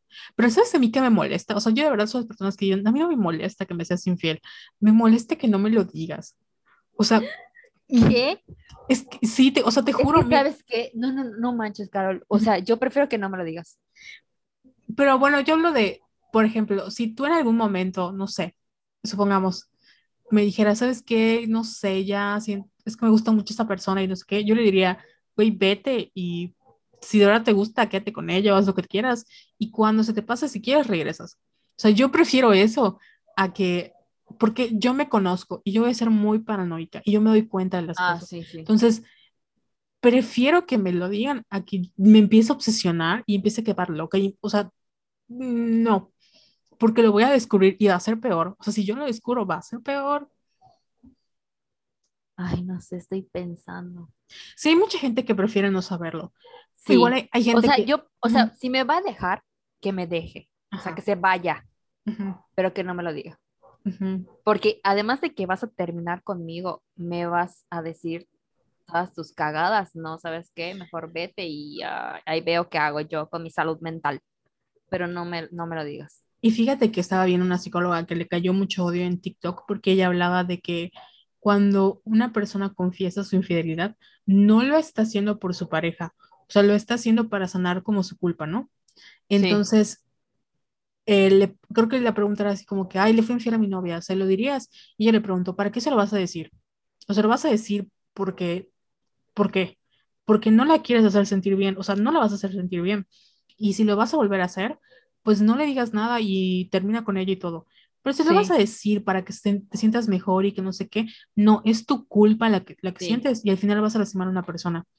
Entonces, me acuerdo que mucha gente le dijo, güey, ¿cómo te atreves? Que no sé qué, por eso hay muchos infieles. Y es de, no, es que es muy complejo. O sea, ¿por qué quieres decirle a alguien que le lastimaste si no, como dices tú, no sentiste nada, fue un error, lo que tú quieras? O sea, ¿por qué le vas a sentir mal? Y hay mucha gente como yo que opina, prefiero que me lo digas, o sea, dímelo y ya. También había escuchado eso de Tere Díaz, que es igual una psicoterapeuta especializada en parejas, que dice lo mismo, güey, o sea, mejor guárdatelo. Si no le va a servir la información a la otra persona y solo la vas a destrozar, quédatelo para ti. Y tú trabaja tu culpa. Pero tampoco sigas con esa persona, no mames. o sea, estamos hablando. seguir haciendo. No que tengas luego un hijo y te cases con los, o sea, no manches, no sí, o sea, también les digo, o sea, este es un espacio, no es shaming, entendemos todos los puntos de vista. Y por eso también estamos en, o sea, en general estamos en contra de todos los hombres, ¿no? Pero... De todos. De todos. Nos mandaron unos casos en los DMAs de Somos Violetas, ahí sí. No los voy a leer, pero hablaban de relaciones en donde estos güeyes de verdad, o sea, eran engaños, engaños, este, y había mucha violencia, y eran como de, es muy diferente y no es por justificar a las mujeres infieles, pero sí es muy diferente cuando hay un patrón o hay una estructura, en este caso la patriarcal, que ejerce violencia por sí en contra de las mujeres y les da poder a los hombres, porque no es lo mismo que tú estés en una relación con un narcisista a que estés en una relación con un güey que pues, te engañó, ¿no? Y cometió un error por, con su exnovio, no sé, porque tenía sentimientos encontrados, lo que tú quieras, ¿no? Son cosas muy diferentes. Duele igual, claro que duele igual. O sea, no, no estamos diciendo que no tienes que, tienes que sentir empatía por la persona con la que te, te engañó o, o la persona con la que rompió, la persona que rompió el acuerdo. O sea, tú estás bien en querer dirigir todo tu odio hacia esta persona, en no querer saber sus motivos, en cuestionar todas sus, o sea, está bien. De hecho, se recomienda que en caso de que haya sido engañada, que vayas a atención psicológica porque es un proceso muy fuerte de llevar, porque no, no tiene nada que ver contigo, pero eso no va a evitar que tú sientas como la culpa o Sí. sientas todo, o sea, eso no lo va a evitar, porque es la ruptura de un acuerdo, es una traición, donde lo quieras ver, pero no tiene que ver contigo. Que luego el güey te diga, es que tú estás gorda, o es que tú no me hacías bueno, es Ay, pro- ahí sí sabes que bye. Ajá, eso es Anda problema de. Ajá, ándale, eso es un güey que te hace gaslighting. Porque en realidad eso no tiene nada que ver contigo, tiene que ver con la persona. Diga lo que te diga. Así es. Oye, yo descubrí un textito, textito muy bueno que habla sobre qué hago si descubro que mi pareja es infiel. Y bueno, dice esto, si la fidelidad es un principio no negociable, hay que tomar cartas en el asunto y no resignarse a los cuernos. ¿Qué hacer? Defender el, bien- el bienestar de uno mismo, estoy de acuerdo. Y el de los hijos, si lo hubiera, y no regodearse en el masoquismo afectivo asumiendo el papel de mártir. Hay que actuar, visitar a un abogado, un cura, un psicólogo, hacer una asamblea familiar, en fin, sacudirlo todo. Y en caso de que tú quieras, considerar, considerar qué tanto nos interesa darle una nueva oportunidad a la relación, qué tanta confianza nos inspira el otro. Lo que propongo es revisar toda la relación y desmenuzarla hasta las últimas consecuencias. Muchas veces somos nosotros mismos quienes consentimos transitar por el, por el calvario de un adulterio que no merecemos. Estoy de acuerdo, estoy de acuerdo. Oh my God, es que es cierto. ¿Sabes de qué me estaba acordando? De cuando en Crazy Ex-Girlfriend engañan a Donna. Y Donna, sí, sí lo recuerdas, ¿no? No, Bueno, le, enga- le engaña a su esposo, ¿no? Y ellos como que habían tenido muchos problemas y luego se reconcilian y él le dice que le engañó. Y pues obviamente Donna se molesta y como que cuestiona todo. Pero al final decide perdonarlo por X o por Y. Y me acuerdo que como lo controversial del episodio fue que Donna accediera a perdonarlo. Porque yo igual siento que no sé, no podría perdonar una, una infidelidad. Pero tal vez sí, sí. O sea, tal vez sí lo llegue a hacer porque dependen de muchos, de muchas cosas. Y por eso no, yo creo que aprendí ya a no juzgar tan duro a las personas en general. O sea, es muy difícil terminar una relación, aunque haya, incluso cuando, y más cuando hay violencia de por medio, pero es muy complicado. O sea, los seres humanos somos muy complicados con nuestros sentimientos. Y a veces eh, cometer un error no nos hace malas personas. Y a veces, aunque sepamos que no somos malas personas o que esta persona de verdad nos quiere, no podemos ver más allá de lo que hizo y no podemos separarlo de ese error. Ya sabes, como que no podemos hacerlo. Entonces está bien. Incluso si yo digo, oye, ay, prefiero que me lo digan y el día de mañana me engañan y me lo dicen y me vuelvo loca y les digo, no me lo hubieras dicho. bla, bla". O sea, las personas pueden cambiar porque Claro. somos muy complejos. Sí. Oye, ¿qué te voy a decir? Lo que te estaba diciendo fuera del aire, que está tan como, no sé qué palabra usar, satanizada la infidelidad, que por ejemplo, no sé, mi novio me es infiel, toco madera, y, pero es un abusivo y no sé, trata mal a todo el mundo, incluso a mí, Ujú. como que X, ¿no? Pero cuidadito y te sea infiel porque no mames, ahí sí es un maldito desgraciado. Entonces, hablando como que lo que mencionabas de que cuando tú decidas perdonar una infidelidad y regresar con tu pareja, es así como, ay, no, qué pendeja, qué pendeja eres. Entonces, como que siento que igual depende, el, el perdón hacia, hacia tu pareja, como que depende mucho de lo que piense tu, tu familia y tus amigos, porque está muy, eh, ay, no sé si, si decir satanizado, pero sí, o Ujú. sea, me explico, no sé si me di a entender. Sí, como que la, o sea, te pueden pegar, pero si te es infiel, no mames. O sea, Ajá, exacto. y, y también se dan como los casos contrarios, ¿no? De que las infidelidades, ay, no pasa nada, y la minimizan. Y Sí. sobre todo en es caso de los hombres. todo, hay de todo. Ajá, por eso les decimos que es un tema muy complejo y lo queríamos platicar y no tuvimos la oportunidad de invitar a ninguna psicóloga porque, jeje, este, se nos hizo tarde. Pero por las experiencias que hemos observado también, que a veces yo no entendía así, de, güey, ¿cómo regresas con alguien que te engañó? Pero luego, ajá, sentimientos. luego decías, güey, ¿cómo puedes engañar? Sí. O sea, o sea, te olvida, como te dices, yo no me había dado cuenta que siempre acababa como Agustina. O sea, aunque nunca haya hecho así nada extraño o nada violento, al final sí es como de, no tenía por qué estar en ese lugar. O sea, ¿por qué te pones en esa posición?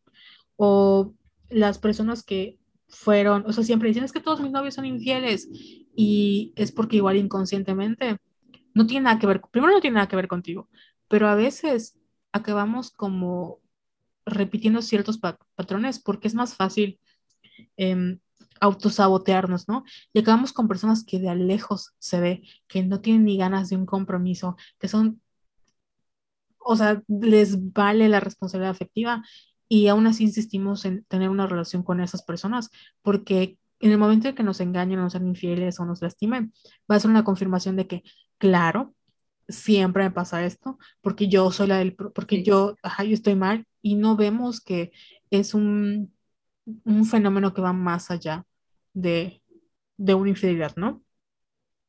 Sí, y es lo que yo decía en el episodio, en el episodio pasado de por qué siempre eliges a personas que sabes que no están disponibles para ti. Ujú. Entonces ahí habría que como que hacer este trabajo de reflexión de que, güey, ¿por qué siempre termino? ¿Por qué siempre me pongo en estas situaciones? Sí, porque además igual, o sea, se lo pienso, es más, y aunque suena muy estúpido, si yo te pregunto, o si alguien me pregunta, ¿quieres tener un novio? Yo voy a decir, claro que sí, pero ¿qué tal si el día de mañana se me presenta una buena relación y yo la voy a autosabotear? Y vas a Sí, decir, no, ¿cómo la vas a autosabotear si, si es lo que quieres? No, no es eso. O sea, no es lo mismo ser vulnerable con una persona que sabes que te va a lastimar y es un autocastigo, a ser vulnerable con una persona que sabes que en el caso de que te llegue a, a lastimar, no lo vas a poder superar. Porque no es lo mismo que te lastime un patán a que te lastime una persona que es buena o en tu cabeza, ¿no? Porque un patán, pues ya lo venías venir y es tu culpa. Pero si te lastima alguien bueno, alguien que consideras decente y lo que tú quieras, es un choque de realidad, porque es cuestionar toda tu vida y toda tu existencia y es algo que no quieres pasar y es confirmar, por eso no merezco nada, por eso todo lo, o sea, es, es más complejo. sí.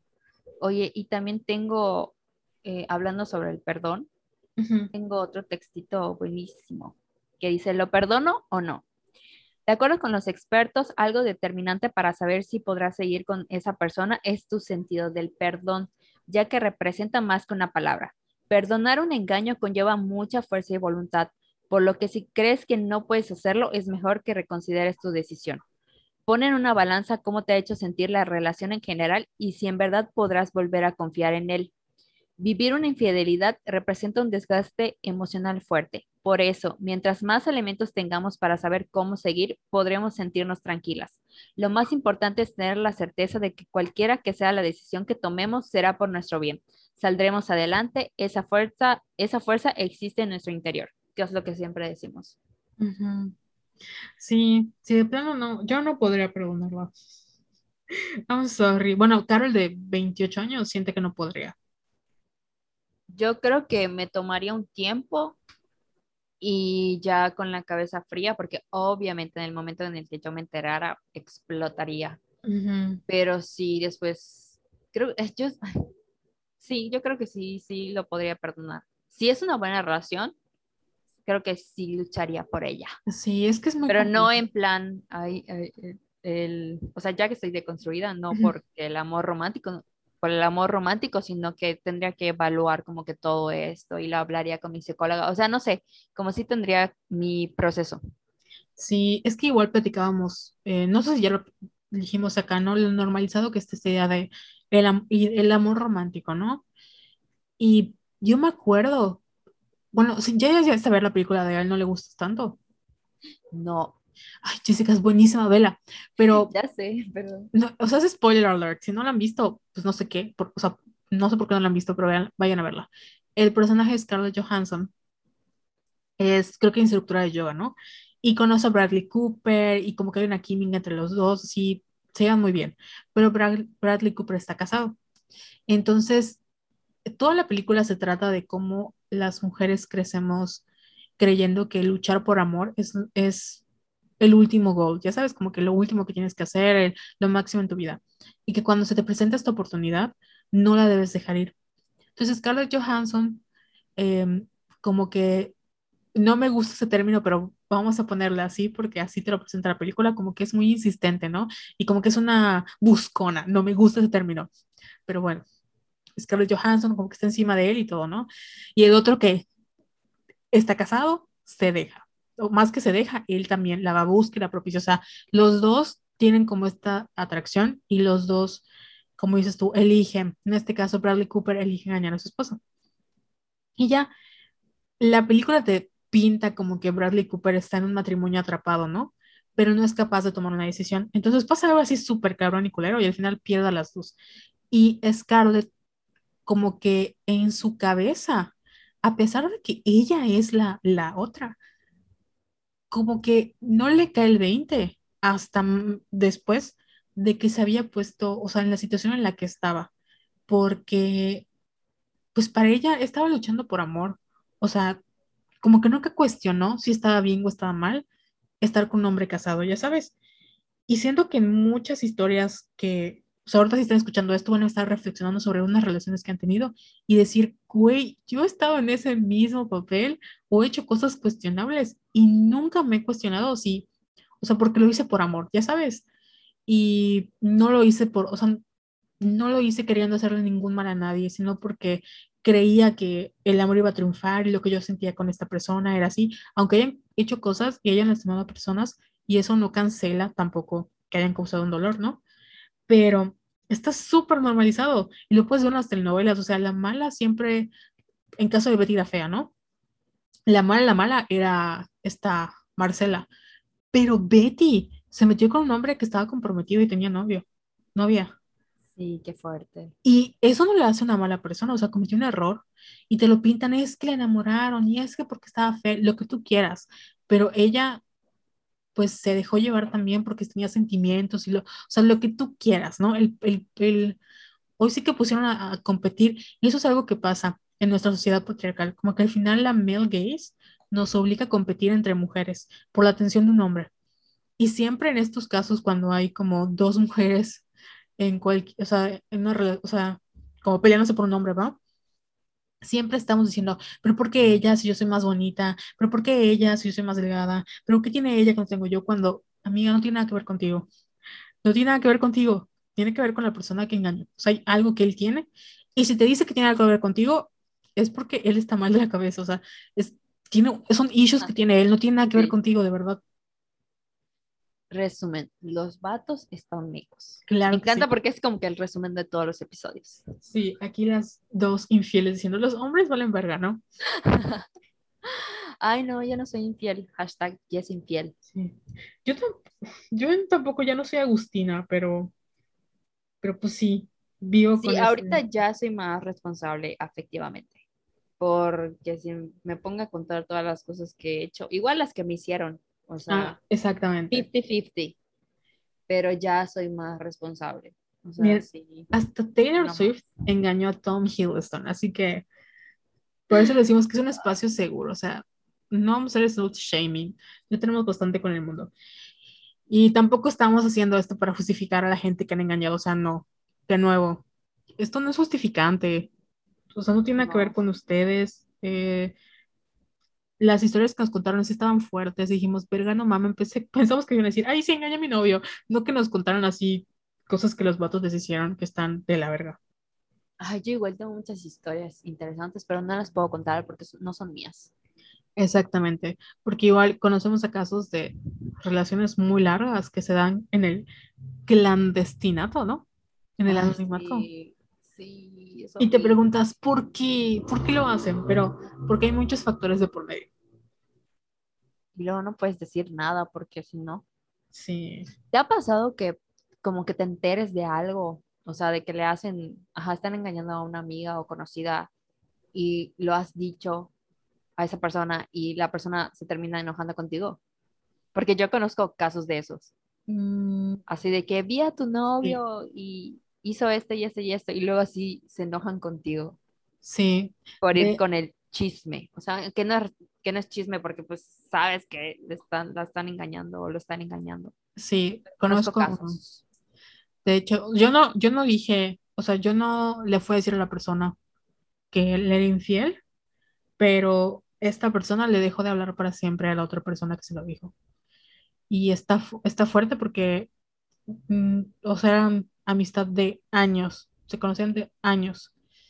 Y pues como los novios se llevaban, este le dijo, oye, mi novio me contó que tu novio hizo esto, esto y esto, y pues te lo van a decir porque te quiero mucho. Y le dijo, sí, sí, sí, muchas gracias. Y luego no le volvió a hablar. No mames. Ujú. Ay, pues es que ya, literal, es cada quien. Sí, lo que sí me ha tocado, no sé si te ha tocado a ti, estar en medio de, o sea, saber que una persona está engañando a dos personas y no lo puedes decir. Guay, no. Sí, este, Too Es- much. y, y ¿sabes qué es lo peor? Que, que yo no, cono- o sea, solo conocía a las dos personas que estaban, o sea, conocía a todas las personas involucradas, pero amiga de dos, de dos personas que sí estaban en el triángulo amoroso, estaban enamoradas de la misma persona.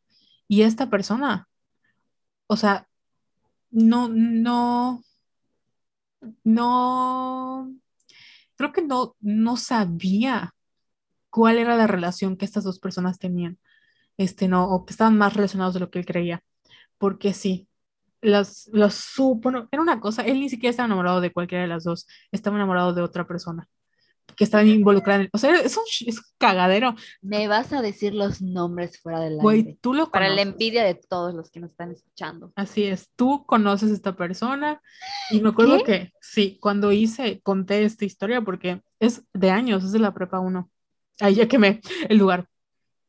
Este, me acuerdo que hace poquito la volví a contar y les y tuve que hacer un diagrama para explicarles cómo estaba el asunto, porque sí estaba fuerte, fuerte, fuerte. Y me acuerdo que no, creo que, no sé con quién estaba en la, en la prepa cuando me enteré, que yo estaba así de, güey, no lo puedo decir a nadie, porque más que, es que no lo podía decir a nadie porque también tendría que aceptar cómo me había enterado de esta, ya sabes, o sea, como que tendría que Ajá. poner a muchas personas en jaque y no podía hacer eso. Y fue un año muy estresante. Y hasta la fecha, esta persona lo odio, o sea, es mi enemigo número uno, este güey. No lo puedo creer. me Me, conoce. porque es, porque es chisme con diagrama. O sea, con Sí. eso ya me atrapaste. Sí, está muy intenso, de verdad. Y tú ves al güey y es Mr.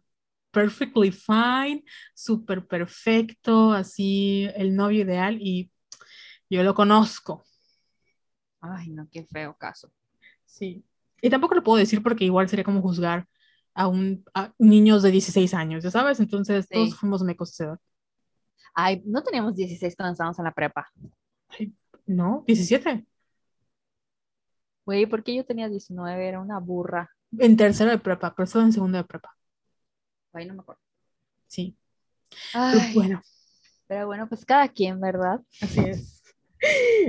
No estamos justificando, no, no estamos justificando la infidelidad, estamos... Está cabrón. Porque sí me ha tocado tener amigas que las engañan. Ay, y son así descarados, güey, o sea, de que pásame a tu novia. Y yo, pirga, ¿cómo? Ay, qué horror. Sí. Pero bueno, ya me quedé sin palabras. Sí, 11, son las 11.22. Pide un deseo. Ah, que todo salga bien en mis análisis de mañana. Oh, Que, que me quedé pensando en esa historia que te dije y en las que más conozco. Pero sí es muy complejo. O sea, cuando hablamos, ustedes saben que cuando hablamos mal de los hombres, hablamos mal de los hombres. Este, y ellos no tienen justificación, ahí sí.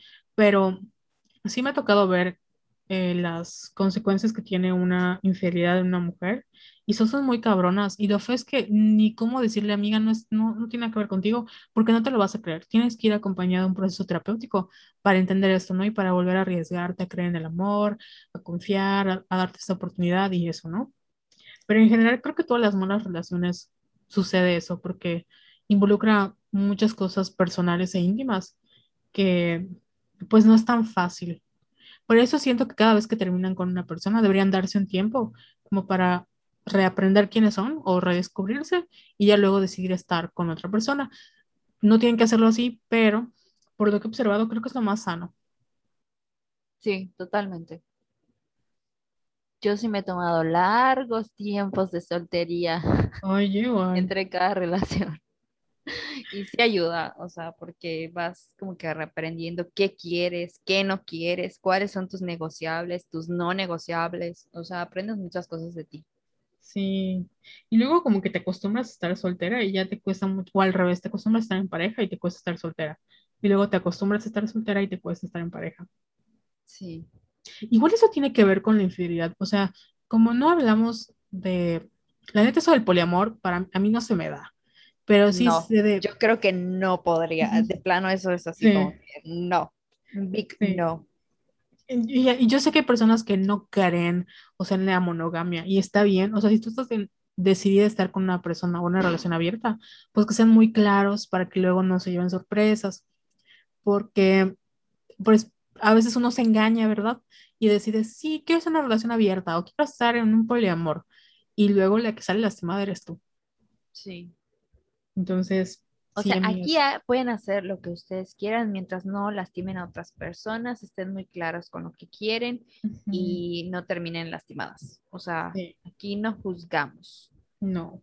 pero aquí tienen a dos monógamas, entonces perdón por ser Sí, aburridas. y además heterosexuales, qué Además, asco. qué horror. Uy, Ay, qué horror. yo sí te nos castigo mucho. Sí, fíjate que hoy estaba hablando con una amiga sobre eso, de que mi único, o sea, si yo no fuera heterosexual sería muy poderosa, pero no, porque, Pero no, porque hoy odio, odio a los hombres, este, ¿por porque qué soy hetero. por qué no puedo ser lesbiana? Porque, este, no por nada, o sea, nadie quiere vivir una presión, o sea, de verdad es que nadie quiere ser, como, voy a ser gay para que me opriman, o sea, no estamos hablando de eso, pero Sí, porque hay mucha gente que dice, o sea, yo no estoy de acuerdo.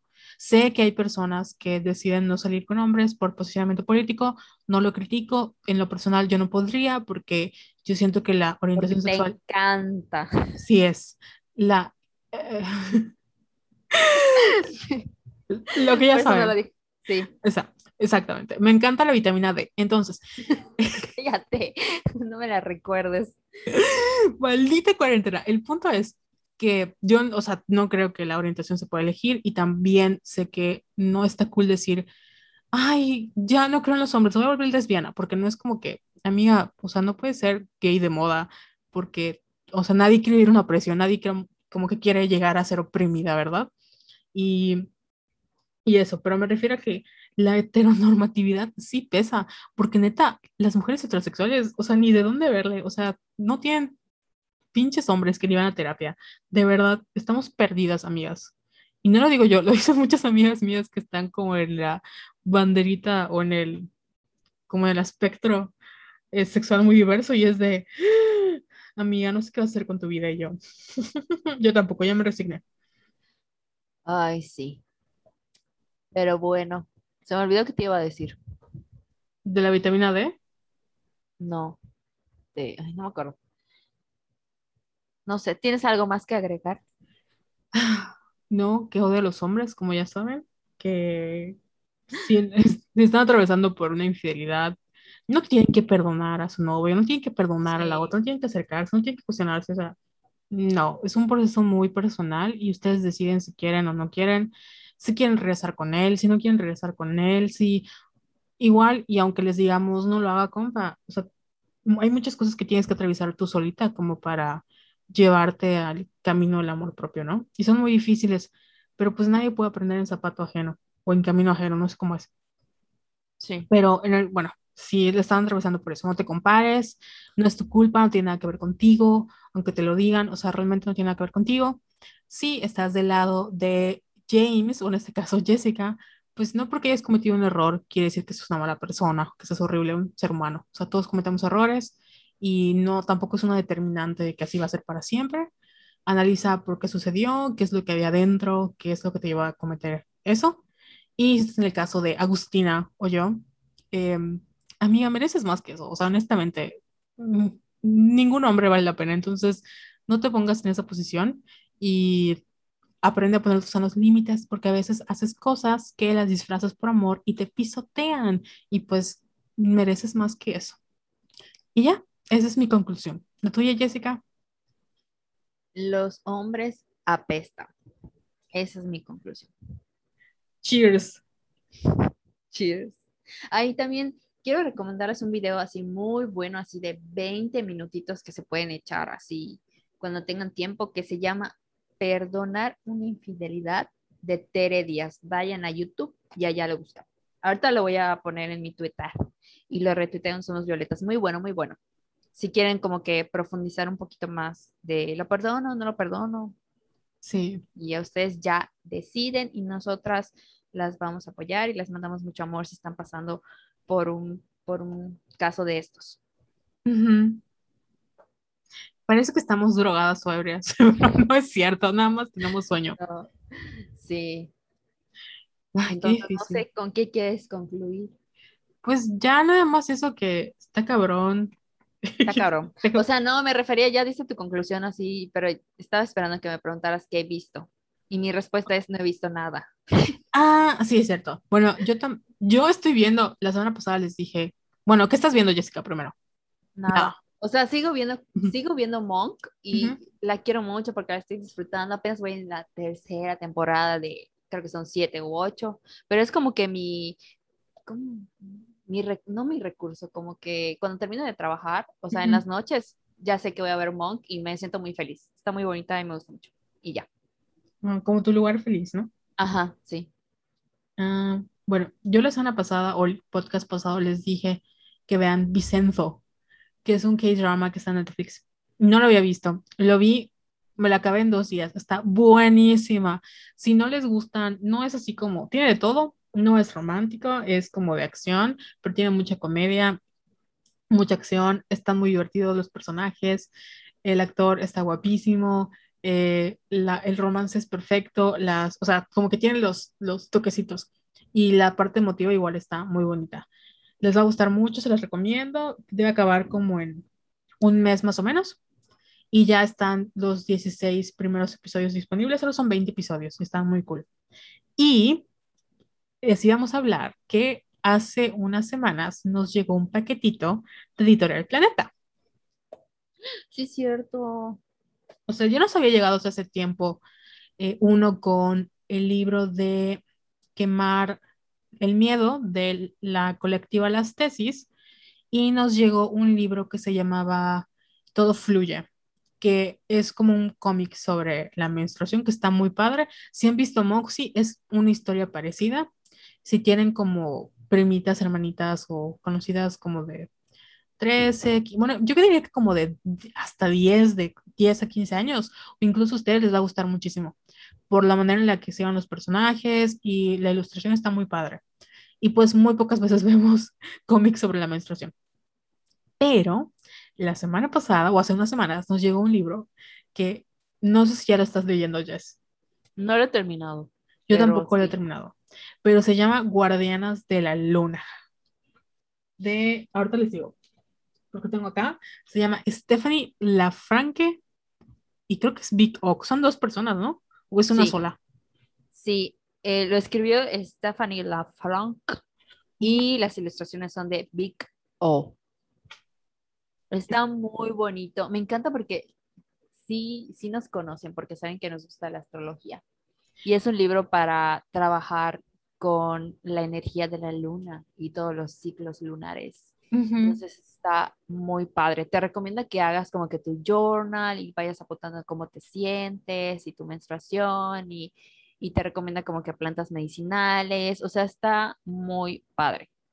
Sí, está muy padre y no es, o sea, realmente es para trabajar la energía femenina y esto de que igual, bueno, hablando de la como infidelidad, en la astrología, la luna es como tu relación contigo, cómo te nutres y la relación que tienes con tu mamá. Pero hay otro elemento astrológico que se llama Lilith o la luna negra.